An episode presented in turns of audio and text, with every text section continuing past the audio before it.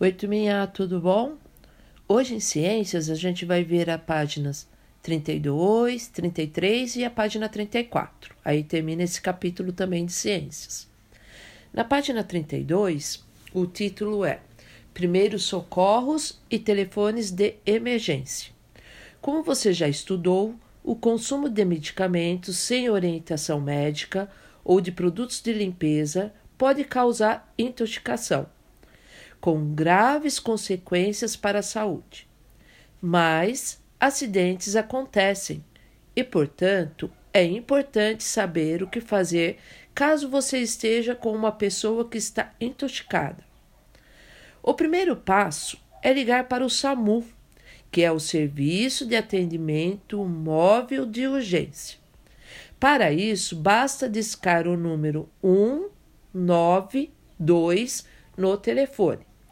Explique em detalhes para o atendente o que aconteceu e, se possível, diga o nome do produto que causou a intoxicação. O atendente irá explicar o que deve ser feito.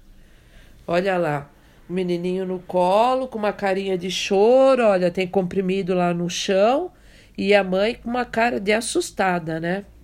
Boa tarde. O meu filho de dois anos acabou de engolir alguns comprimidos do meu remédio para dor nas costas.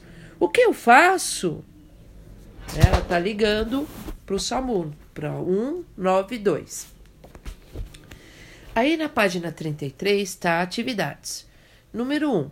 Utilize o espaço abaixo para fazer o desenho de um cartaz para uma campanha de conscientização sobre intoxicação. No cartaz, explique o que significa esse termo e diga o que fazer no caso desse tipo de acidente. Então vocês vão desenhar aqui um cartaz, né, explicando, né, o que significa esse termo e o que fazer. A dois era para espalhar esse cartaz com grupos lá na escola, então não vai ter como fazer. Aí na página 34,